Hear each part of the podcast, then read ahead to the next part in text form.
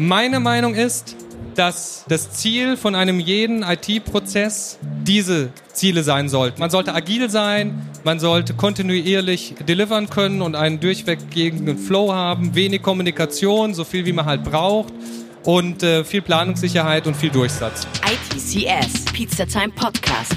Cheesy questions and juicy answers for the tech community. Schön, dass ihr wieder dabei seid beim ITCS Pizza Time Podcast. In dieser Folge mit einem Live-Special vom IT Career Summit in Frankfurt vom 3.12.2019. Freut euch auf eine tolle Speech mit Philipp Kemeter, Entrepreneur und Director of IT bei Check24. Philipp spricht über Schnellboote Information und gibt euch einen authentischen Einblick in die Arbeitsweisen von Check24. Viel Spaß dabei! Ja, erst einmal, warum stehe ich hier und wer bin ich und was mache ich? Ich äh, bin aktuell in der IT-Vollverantwortung von Check24 und zwar im Bereich Versicherungen und Bank. Ich bin seit zehn Jahren bei Check24 Seit acht Jahren bin ich in Führungsverantwortung und baue seit acht Jahren dort Teams auf, auf agiler Arbeitsweise. Vorher war ich mal Firmengründer, allerdings wenig erfolgreich, deswegen stehe ich jetzt hier. Aber erstmal ein bisschen Werbung, das muss dazugehören. Also Check24 kennt ja jeder, aber was vielleicht nicht jeder weiß, ist, wie wir uns sehen. Wir sehen ja unsere eigene Werbung nicht. Die müsst nur ihr euch immer anschauen. Aber so ein bisschen, das ist, was wir so als Feedback gespiegelt bekommen, dass wir sehr viele Kunden haben, die sehr zufrieden sind und dass wir extrem wachsen und uns auch in ganz Deutschland quasi ausbreiten wie die Seuche mit verschiedenen Standorten, was eine wahnsinnige Schwierigkeit erzeugt, wenn man an IT-Prozesse denkt. Das ist vielleicht der Grund, warum ich mich hier hinstellen kann und sagen kann, ich kenne mich da ganz gut mit aus, weil ich das äh, seit sehr langer Zeit begleite.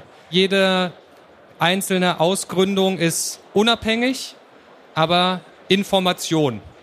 Und auf diese Art mit den Schnellboteninformationen, mit diesem Bild im Kopf, muss man so ein bisschen durch die Gesamtsicht von Check24 gehen. Das muss man, glaube ich, einmal so verinnerlicht haben. Ja, wir sind Schnellboote Information und mit diesem Spirit quasi kann man den Rest verstehen. Ja, wir sind Schnellboote Information. Ich sage es nochmal, das ist wichtig. Ja, wenn das jetzt nicht mitgekommen ist, dann habe ich euch verloren. Okay. Ich habe schon ein bisschen erzählt, warum ich hier bin.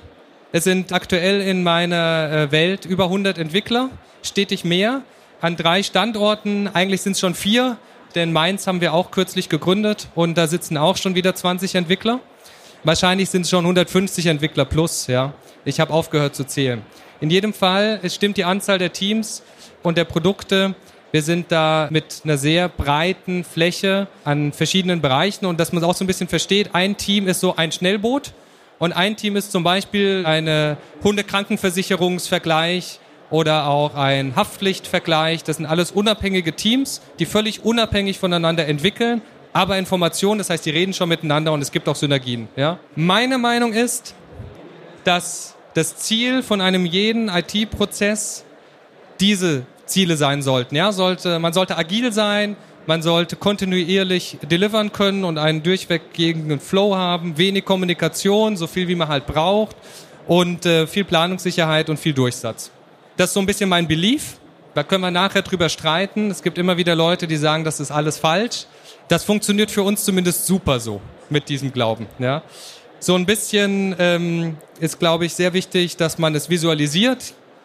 Und da mal so die erste Frage, wer hat noch nie ein Kanban-Board gesehen? Das ist gut. Wunderbar. Dann kann ich weitermachen. Also das ist ein Kanban-Board, wie jeder erkannt hat. Das ist eine sehr einfache Art der Visualisierung. Das glaube ich sehr wichtig. Dann ist es wichtig, dass wenn die IT was bekommt, was sie abarbeiten soll, muss es bis zum Ende durchspezifiziert sein. Warum? Um die Kommunikationsoverhead zu minimieren. Ansonsten hat man sehr viel Ping-Pong.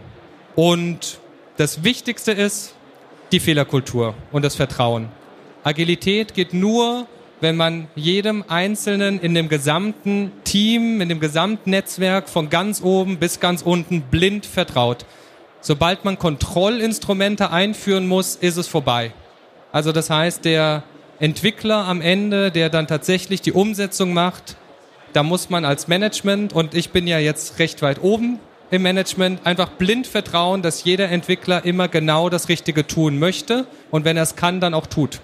Und wenn es nicht gut geworden ist, dann liegt es daran, dass er es nicht konnte, aufgrund von Umständen oder Fähigkeiten. Ja? Und dann kann man das dann verbessern. Aber dieses Grundvertrauen muss da sein. Und dann kommt auch die Fehlerkultur, weil wenn alle Leute grundsätzlich ja der Meinung sind, dass alle immer das Beste geben, dann kann man auch völlig problemlos sagen, das habe ich leider verbockt. Ja, das tue ich auch täglich, vielleicht nicht täglich, aber sehr häufig, denn auch ich mache Fehler, aber so grundsätzliches Mindset, ansonsten kann es nicht funktionieren. Das sind die Grundbeliefs. Jemand, der nicht weiß, was Scrum ist, super. Also, es gibt eine Million Punkte, die man da draufschreiben kann an Vor- und Nachteilen und man kann über jeden streiten. Das können wir nachher hinten an meinem Stand machen. Aber die von mir so ein bisschen rausgearbeitete Sicht ist ein großer Vorteil, ist Planungssicherheit, klare Rollen, Übersicht, stetige Verbesserungen, weil man diese Retrospektiven hat. Kommunikation ist formalisiert, kann man positiv und negativ sehen, weil es ein gewisser Overhead damit verbunden. Nachteile sind, man ist grundsätzlich vielleicht nicht so agil, wie man möchte, weil man ja sprintbasiert auch released. So ist es zumindest im Lehrbuch, ich komme da gleich dazu. Dann, man braucht immer so einen Scrum Master. Was macht der eigentlich die ganze Zeit? Dieser Scrum Master, der kostet nur Geld, ja, und so kennt man vielleicht. Stakeholder, die würden so gerne mehr Einfluss auf diesen Prozess nehmen, aber können das nicht, weil der Scrum Master sagt nein. Und Blocker, die reinkommen, weil irgendwas kaputt ist. Wer kennt das? Das, genau. Und ähm, so haben wir auch angefangen. Ja? Vor acht Jahren haben wir das gemacht und haben uns total geärgert jeden Tag. Nachbarabteilung hat Kanban durchgezogen. Ja? Super einfach, ganz transparent, ganz problemlos agil. Kommunikation hat wenig Overhead, aber die Übersicht ist schwierig. Die Boards sind unglaublich voll, ganz schnell. Die Rollenverteilung ist nicht klar und wenn wir alle ehrlich sind, alles hat immer Prio 1. Und alle fünf Minuten ändert sich die Priorität weil es gibt keinen Scrum Master, der den Stakeholder davon abhält, alles kaputt zu machen. Und deswegen macht er auch ständig alles kaputt, weil das, wo er heute Morgen aufsteht und glaubt, das ist das Wichtigste, das ist jetzt das Wichtigste. Und dann hören alle auf zu arbeiten. Und dann gibt's Context-Switches und alles findet furchtbar und ist total ineffizient. Auch darüber kann man streiten, man kann Kanban auch besser machen, aber so haben wir es erlebt. Also haben wir gesagt, es ist irgendwie auch keine Lösung. Und haben uns überlegt, wir machen so einen Mischprozess. Ja, hier ist nochmal so ein bisschen der Vergleich kann man über jeden Punkt wieder streiten, mehr agil, weniger agil, für kleine Teams, für große Teams. Aber das ist so ein bisschen meine Wahrnehmung ähm, in der Erfahrung über die acht Jahre, die ich gemacht habe, wo ich sagen würde, das stimmt grob für viele Fälle. Für uns hat Scrum besser funktioniert, bis auf diesen Ärger. Also haben wir gesagt, wir nehmen mal Scrum und bauen mal alles ein, was wir gerne haben wollen, damit es diesen Ärger nicht mehr gibt. Ja, also wir haben weniger agil adressiert, und wir haben uns überlegt, was gibt's eigentlich noch alles, ne? Komme ich so gleich nochmal dazu. Kommunikationsoverhead war der Grund, warum wir gesagt haben, Kanban ist ein bisschen schwierig, weil äh, unsere Teams, die sind mit zehn Leuten eher groß. Und äh, das hat äh, für uns nicht funktioniert ohne formalisierte Kommunikation, da waren wir eh schon ganz nah bei Scrum und so weiter. Also kamen wir von Scrum und ähm, haben also was erfunden. So, die Ticketdefinition schiebe ich mal kurz ein. Wer weiß nicht, was eine Story ist? Sehr gut. Wer weiß nicht, was ein Bug ist? Wunderbar. Wer weiß nicht, was Maintenance-Arbeit ist? Sehr gut. Also, machen wir weiter im Programmablauf. Vielleicht ganz kurz zusammengefasst. Meine Sicht, ja, Story bringt irgendwie das Produkt weiter aus Sicht von jemandem, der das Produkt halt ne, Geschäftsführung irgendwie vom Augen hat. Bug ist negative Arbeit in der Prozesstheorie. Es hält mich davon ab, das zu tun, was ich tun will. Negative Arbeit. Und Maintenance muss ich halt machen, weil sonst bricht alles zusammen. Ja, so. Ich habe das Ding Hoken Scrubban genannt, weil ich mal lange Zeit in Japan war und äh, das irgendwie super cool fand, japanisches Wort zu nehmen und äh, Hoken heißt Versicherung und es kommt aus der Versicherungsabteilung von Check24. Und äh, habe ich mir ein Wort ausgedacht, Hoken Scrubban. Es könnte auch Hundekuchen heißen. Es ist unsere eierlegende Wollmilchsau. Einzeln adressiert. Wir releasen in unserem Scrum-Prozess einfach kontinuierlich. Wir haben sehr, sehr viel in Infrastruktur investiert und einfach gesagt, warum, nur weil wir alle zwei Wochen uns einen Sprint anschauen und darüber reden, können wir doch trotzdem kontinuierlich delivern. Das hängt inhaltlich für mich nicht zwangsläufig zusammen. Das heißt, Infrastrukturinvest heißt, wir, wir ziehen in Jira, wer kennt Jira nicht? Okay, wir ziehen in Jira einfach die Tickets von Lane to Lane und die Environment Changes, Testing, Production, das passiert seamless im Hintergrund. Ja? Ganz viele Tests und so weiter und so weiter, die automatisiert durchlaufen. Bugs dürfen immer in den aktiven Sprint rein und Stories dürfen auch rein, wenn jetzt was Prio 1 haben muss, aber bitte nicht so oft und dafür muss was raus, was genauso groß ist. Und die Sprintlänge ist zwei Wochen. Das mit den Bugs hat immer noch das Problem, dass wir ja den Scope nicht kriegen, weil jetzt kommt wieder negative Arbeit und wir werden nicht fertig. Die Lösung bringe ich später, ein bisschen Geduld. Scrum Master, ja, keiner will den bezahlen, keiner weiß, was der macht. Ist jetzt so ein bisschen polemisch. Ich weiß genau, was der tut und das ist eine sehr sinnvolle Rolle. Aber aus Geschäftsführersicht würde man das ja gerne wegrationalisieren wollen, um Kosten zu sparen. Und die Frage ist überhaupt, ist das effizient, ähm, wenn jemand manuell so viele Dinge tut, um Transparenz zu schaffen? Also, wir haben einen Scrum Master, aber der macht was anderes. Grundsätzlich, klar, haben wir Jira, ist geschenkt. Jira gibt uns auch ganz viele Statistiken, ist auch geschenkt. Bei uns ist so der IT-Teamleiter, wir haben so ein bisschen Lean-ähnliche Teams. Das heißt, der IT-Teamleiter ist selber Entwickler der hat disziplinarisch, macht er die Bewertungsgespräche und er macht auch fachlich die strategischen Entscheidungen, aber alle sind auf Augenhöhe bei allen Diskussionen und er entwickelt mit, ja. Aber was seine Rolle im täglichen ist, ist eben die eines Scrum Masters. Er löst Impediments auf, er schafft quasi, dass Sachen, die in der Retrospektive beschlossen wurden, dass die auch umgesetzt werden. Ähm, er ist in der natürlichen Kommunikation mit der Geschäftsführung sowieso regelmäßig aufgrund von strategischen Dingen. Da kann er völlig problemlos in so einem Meeting sagen, übrigens, wir müssen ein paar Storypoints rausnehmen, weil wir müssen die und die Maßnahmen ergreifen. Das kam in der Retro raus. Ne? Also einfach Kommunikation, Overhead rausziehen durch die Begrenzung der Rollen. Das äh, haben wir also so Mischrollen. Ja?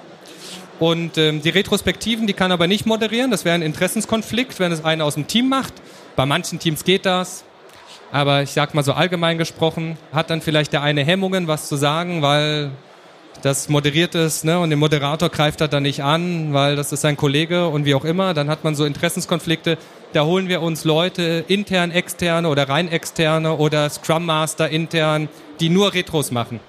Alles andere macht quasi bei uns der Scrum Master nicht. Also es gab heute bei mir am Stand so ein paar, die wollten gerne Scrum Master bei uns werden wer das werden will, ja, machen wir, aber der macht dann nur Retrospektiven und so ein paar andere Dinge, ja, aber primär geht es darum.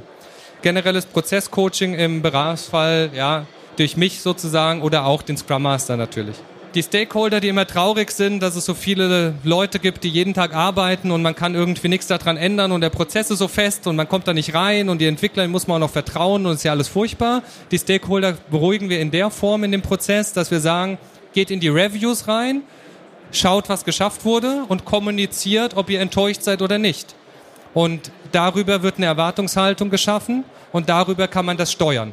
Ja? Und wie das dann microgemanagt passiert, das ist Teil des Teams. Aber alle zwei Wochen kann man natürlich als Stakeholder ganz klar seine Erwartungen nennen und das dadurch mitsteuern. Und natürlich auch kein Ticket vom Produktmanagement geht jemals an die IT, wenn nicht vorher der Geschäftsführer, ja, der Stakeholder das ab, ne, das ist ja seine Vision. Ja? Also ich denke das selbstverständlich. Ich habe es trotzdem mal draufgenommen. Und zusätzlich haben wir mir überlegt, um das Ganze noch zusammenzudampfen und noch besser zu machen, nachdem wir jetzt alle Negative weg haben und sowieso schon eine eierlegende Wollmilchsau haben, haben wir noch ein paar Sachen draufgelegt. Heute gibt's kostenlos noch eine Minimierung der Rollen. Das heißt, äh, was wir halt machen, ist das, was ich eben schon angedeutet habe, wir machen Mischrollen. Ähm, und zwar sinnvoll gruppiert, um eben ganz viel Overhead rauszunehmen. Vielleicht kennt jemand dieses Beispiel, wenn man so eine Fabrikanlage hat und man hat quasi ein Streichholzschächtelchen, das gibt man immer weiter. Und jeder, der quasi in der Reihe ist, nimmt random ein bis vier Streichholzschachteln raus, ja. Und je länger die Kette ist, desto höher ist die Varianz in dem, was man am Ende noch in dem Päckchen drin hat. Und so ist es mit Kommunikationsketten auch, ja. Das bedeutet, je weniger Rollen man hat, desto weniger Kommunikations Hazards hat man. Deswegen sagen wir eher thematisch geschlossen kleine Teams, ganz wenige Rollen, Grundbelief, ja, und die Leute vertrauen sich alle und jeder gibt alles. Ja? Bei uns gibt es also die Stakeholder, Geschäftsführer, wie auch immer, ne? Stakeholdergruppe. Es gibt Produktmanager, die machen alles, die machen alles nicht, ne? Aber die machen irgendwie Digital Designing, ja, habe ich jetzt dieses Jahr neu gegründetes Wort, glaube ich. Ähm, dann machen die PO-Rolle, die machen auch äh, Business Development, ähm, diese ganzen Sachen. Alles Produktmanagement, die sind für verschiedene Themen dediziert, ja, domänenspezifisch aufgeteilt in so einem Team. Ja. Der eine kümmert sich immer um das, der andere um das und so weiter. Und die IT. Es gibt auch keine QA, falls es jemandem aufgefallen ist. Haben wir nicht. Sondern ein Ticket wird von dem Produktmanager und dem Entwickler gemeinsam durchgezogen durch die Lanes über alle Stages und diese zwei Rollen sind dafür verantwortlich, dass die Qualität stimmt. Punkt. Gibt es keine QA. Warum? Ein Entwickler entwickelt dann nicht mehr für den Kunden, sondern er entwickelt für die QA. Wenn ich das Ticket irgendwie durch die QA geschafft habe, habe ich gewonnen. Ja, das ist quasi das Game von einem Entwickler, der eine, gegen eine QA entwickelt. So und bei uns ist das Game halt, wenn ein Entwickler es schafft, dass der Kunde keinen Fehler findet, hat er gewonnen. Ja, das ist eine ganz andere Challenge. Und äh, deswegen die beiden quasi arbeiten ganz eng beieinander und QA haben wir nicht. Wir sind in Kommunikation flexibel. Es gibt manche Teams, die haben alle Rollen in einem Raum, andere haben es getrennt, sehr unterschiedlich, ja. Also heute spricht man ja auch viel von so Agile Frameworks oder Prozessframeworks. Vielleicht ist das ein solches Framework, weil wir viele verschiedene Varianten davon fahren, ja.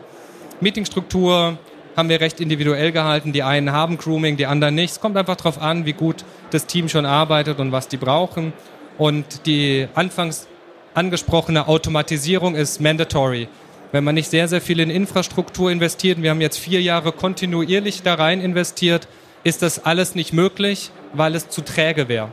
Aber wenn man diesen ganzen auch Test-Overhead und alles wegzieht und alles automatisiert, Deployment wegtut, es gibt keinen Release-Manager, ja, das läuft alles automatisch. Blocker gefährden das Sprintziel. Ich habe versprochen, dafür habe ich noch eine Lösung das ist unsere Lösung. Wir haben einfach Superhelden. Ja? Wir machen das so, dass ähm, wir in einem Sprint immer mindestens einen Superheld zur Verfügung stellen, der in diesem Sprint eben nicht im Sprint arbeitet. Ja? Also ein Team hat, sagen wir mal, sechs Entwickler oder sieben, egal. Und einer davon, der macht einfach kein Sprintgeschäft, sondern der ist raus. Der ist bei der Planung sozusagen nicht mit eingeplant und der macht nichts anderes außer Impediments, nein, nicht Impediments, äh, Blocker abarbeiten. Und wenn er nichts zu tun haben sollte, in einem super gut organisierten Team, ja, wo es keine Bugs gibt, dann ähm, kann der halt Maintenance machen, also Bugprävention, ja, kann er dann quasi machen. Das fällt dann da rein. Und das macht er im Endeffekt ganz einfach, entweder äh, also oder ich sag mal im Endeffekt gibt es zwei Modelle, entweder sprintbasiert wechselt diese Person durch oder täglich haben beide Modelle, beide funktionieren. Täglich ist so, jeder ist dabei, aber hat halt weniger Kappa für sich eingeplant und ist mehr so an dem eigentlichen Scrum-Prozess dran. Man macht so ein Rauschen von Bug und schätzt halt weniger. Ich finde, es funktioniert besser, wenn man sagt, diese eine Person ist einfach nicht da in der Planung und kümmert sich darum, dass alle Bugs wegkommen. Ja, neue, alte, wie auch immer.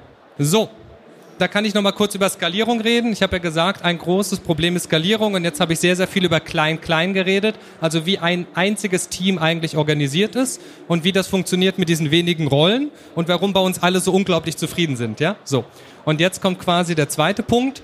Äh, wie macht man das denn, wenn man jetzt 17 von diesen Teams hat und die sollen eben doch synergetisch miteinander arbeiten, aber sich nicht behindern? Wenn wir das hart durchziehen würden mit den Synergien, hätten wir einen Tanker gebaut und keine Schnellboote mehr. Ja? Und dieses äh, etwas verwirrende Problem, dass man wieder alles will, Synergien und Agilität, das äh, hat sich über die Zeit so ergeben. Wir haben angefangen, Copy-Paste zu machen zwischen zwei Produkten, also ein Fork, ja.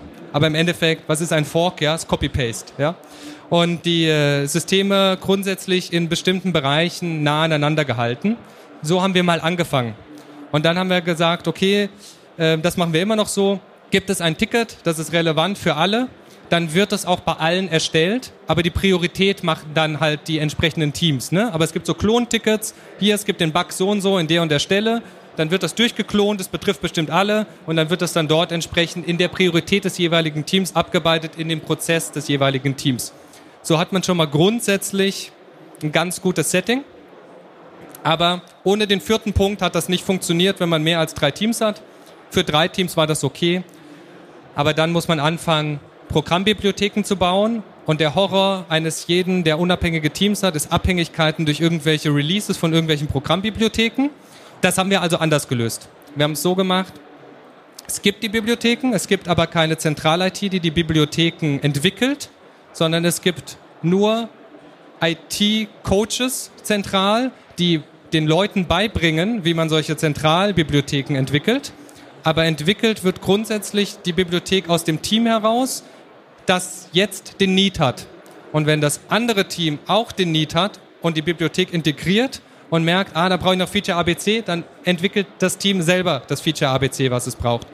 Kann damit schon live gehen, ist damit schon durch. Und um das Upstream reinzubekommen, kann es einen gewissen Delay geben, bis die Bibliothek in der neuesten Version quasi dann auch bugfrei funktioniert. Aber sie funktioniert sofort schon mal für diese beiden Teams und für weitere Teams quasi, die können es direkt live nehmen. Das ist quasi der Prozess und wird zentral von zwei sehr guten Entwicklern und mir oder die direkt unter mir hängen, für die gesamte Gruppe von eben diesen 100 Entwicklern ähm, gemanagt. Das ist der Overhead. Aber dadurch sind wir voll agil, ja, trotz dieser Synergien. Weiterhin unsere Schnellboote in voller Fahrt und ähm, da bin ich jetzt ehrlich gesagt auch am Ende von meiner äh, Präsentation. Also zwei Minuten haben wir gerade noch. Wer jetzt so spontane Podiumsfrage hat, mich interessiert es mal gerade, wo hängt bei euch das Produktmanagement, wenn es sozusagen ein Pendant zur IT ist, organisatorisch? Ja.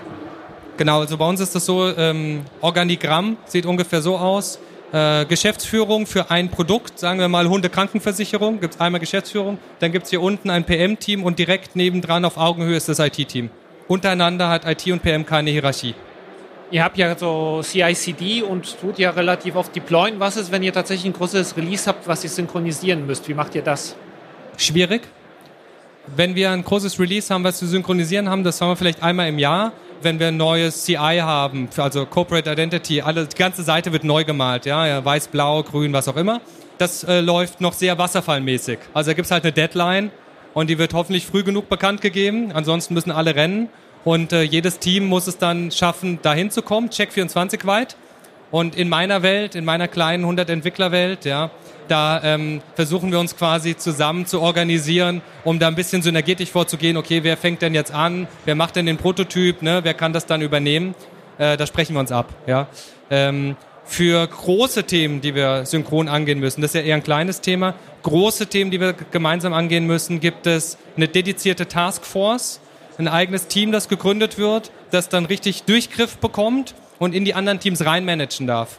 Und eben sagen kann, ich gehe in euer Planning rein und nein, dieses Ticket muss rein, weil dieses große Thema ist mein Incentive, dass es fertig wird und kann dann auf die Art das durchziehen, in die verschiedenen Teams noch quer reinmanagen. Ja? Ähm, in Absprache mit Geschäftsführung und so. Und das hat einen großen Overhead in der Meetingstruktur, so ein Riesenthema, ähm, das vielleicht ein Jahr einen beschäftigt, synchron zu halten. Ja, da muss man dann sehr viel Vorabplanung machen. Das ist unsere Lösung. Vielleicht noch nicht die beste. Bin ich auch noch nicht ganz zufrieden mit, weil es noch so wasserfallmäßig läuft. Ja. Darf ich noch? Nee. Der nächste steht schon da. Also, vielen Dank. Wer noch Fragen hat, ich bin wie gesagt da hinten an dem Stand. Wer es noch nicht gesehen hat, ja, da sind so Roboter aufgebaut und steht Check24 groß da und ist blau. Man kann es nicht verpassen. Ich stehe da. Kommt einfach vorbei. Ich freue mich auf euch. Tschüss. Dankeschön. Jetzt kommen wir leider auch schon zum Ende. Aber wenn es euch gefallen hat, dann abonniert uns doch auf eurer Lieblingsplattform oder lasst uns Feedback auf Instagram oder auf Twitter als DM da. Oder eigentlich überall auf sämtlichen Social Media Plattformen. LinkedIn, Facebook, Xing. Ihr findet uns eigentlich überall. Wenn ihr unsere Speaker auch mal live erleben wollt, dann besucht uns auf einer unserer ITCS-Konferenzen. Schnappt euch euer Early Bird Ticket. Die Tickets sind kostenlos, aber begrenzt. Deshalb geht gleich mal unter it-cs.io und sichert euch euer Ticket. Dann bis zur nächsten Folge. Jeden Sonntag neu. Wir freuen uns auf euch. Bye. ITCS, Pizza Time Podcast.